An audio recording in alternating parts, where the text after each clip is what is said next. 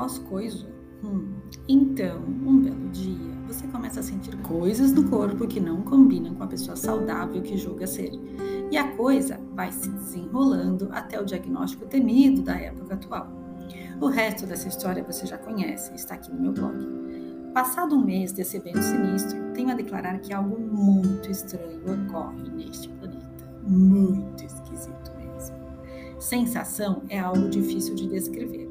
Sabe quando você tem uma sensação de que algo está errado ou fora do lugar, ou alguém está ali, mas ninguém vê, ou que tem um evento que está para acontecer?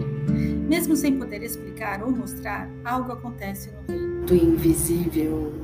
Dessa experiência, me restou quase somente uma sensação de que algo muito estranho entrou no meu corpo. E não foi espírito, não, tá? E bagunçou algumas coisas por aqui.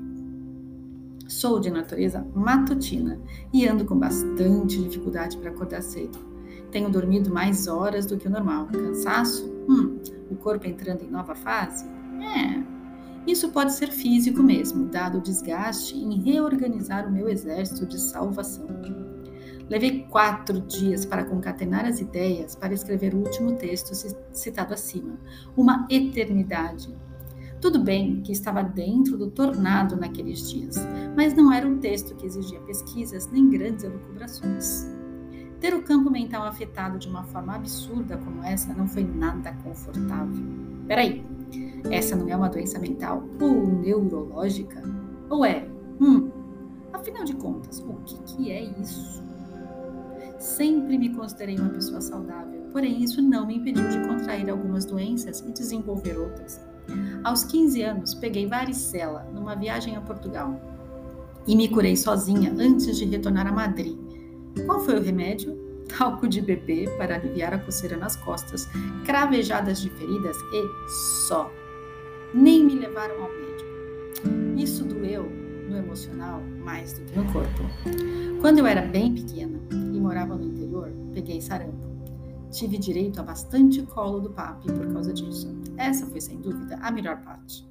Eu dei sorte dele estar por perto.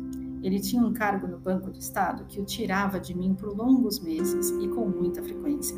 Era muito difícil ficar longe dele e, por causa disso, aprendi a contar muito cedo, para saber os dias que faltavam para ele voltar. Naquela época, quando uma criança na rua pegava uma doença contagiosa como cachumba ou catapora, os vizinhos colocavam seus filhos para brincar junto, a fim de que todos pegassem logo. Pelo contato, todos criavam a santa imunidade, mesmo sem adoecer. Os irmãos eram mantidos juntos, com o mesmo objetivo. Nem todos pegavam, e a imunidade, um, imunidade era compartilhada. Meus dois irmãos mais velhos tiveram cachumba, eu não e eles tampouco pegaram sarampo de mim.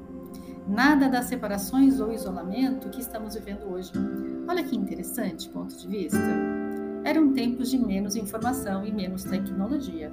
Quando você recebe essa informação, como isso vibra em você? Julga essa sociedade antiguinha como atrasada, torpe e dá graças a Deus que não viveu naquela época? Essa prática de adquirir imunidade naturalmente te parece perigosa, insana ou natural e tranquila?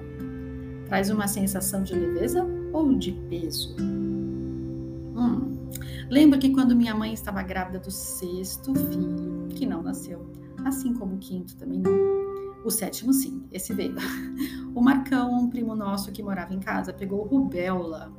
Era muito comum ter um parente morando em casa. Eles vinham estudar ou ganhar a vida na cidade grande e mesmo que morássemos num apartamento bem pequeno, em seis pessoas, sempre tinha lugar para mais um. Temos então o seguinte quadro: um primo com rubéola em casa e minha mãe grávida com o risco de ter um bebê com sequelas, num espaço apertado onde a gente se esbarrava o tempo todo. Eu tinha uns 7, 8 anos, época do meu desenho japonês favorito, Godzilla, e eu nem conseguia pronunciar esse nome. Para mim, sempre foi Guzula, minha mãe passava nas costas do primo enfermo as pomadas que o médico prescreveu. A gente só olhava, sem compreender a gravidade do momento. Ela nunca pediu para a gente fazer isso por ela. Como será que ela se sentia? Nesses momentos de preocupação, quais marcas ficaram na sua psique? Segundo o médico, a perda do bebê não foi causada pela rubéola. essa doença teria provocado cegueira ou surdez. Mas só Deus sabe. Muitos anos mais tarde, quando eu fiquei grávida, testei para anticorpos de rubéola e lá estavam eles, firmes e fortes, me impedindo de ter essa doença por ter compartilhado a casa, o banheiro e o oxigênio com o Marcão. Gratidão, primo distante, nem sei por onde você anda. A gente crescia assim, tudo junto e misturado. Quando a medicina foi se aprimorando, novos exames e equipamentos sendo criados, passamos a ser ensinados a não confiar no nosso sistema imunológico e a buscar fora de nós ajuda para as curas. A vida mudou, as coisas se complicaram. Somos bombardeados com tanta informação, tantos estudos, tanta radiação e energia eletromagnética que nossos corpos estão sobrecarregados e enfraquecidos. A mesma terra produz o nosso alimento há milênios. Está esgotada, pobre de nutrientes. A água que consumimos cheia de resquícios de antibióticos e outros elementos tóxicos o tratamento de esgoto não alcança grande parte da população. Segundo dados da Agência Brasil, até 2019, menos da metade da população tinha tratamento de esgoto no país. Caso fosse uma prioridade política, já teria sido resolvido. Nem vou começar a falar de estresse, então. Não quero parecer saudosista, do tipo, antigamente que era bom, sem luz elétrica, sem água encanada. Não, nada disso. Sou grata a todos esses avanços. Eu mesma já precisei de exames complexos e cirurgias. Independente da medicina ter sucesso em muitas frentes, quem se cura é o corpo. Quem ativa ou desliga os genes cancerígenos é o corpo. Quem corre atrás das células alucinadas é o corpo. Ao ingerirmos insumos de qualidade duvidosa, comprometemos o trabalho desse ser magnífico. Um equilíbrio dinâmico entre tecnologia e natureza, entre tensão e relaxamento, entre uma mente acelerada e descanso real do corpo físico e mental.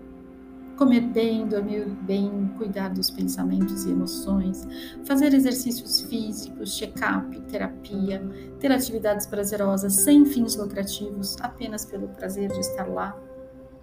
Um encontro das polaridades pulsa como um pêndulo ao longo da vida. É possível e é o objetivo de milhares de pessoas. Por essa senda eu sigo caminhando, sem desprezar as modernidades, mas sabendo que, no fim do dia, sou eu e minha consciência que vamos dar conta ou não da vida. É minha consciência quem me orienta nas escolhas a cada momento, se mais para lá ou mais para cá. Costumo dizer assim: estou sempre só só eu e Deus. E isso basta.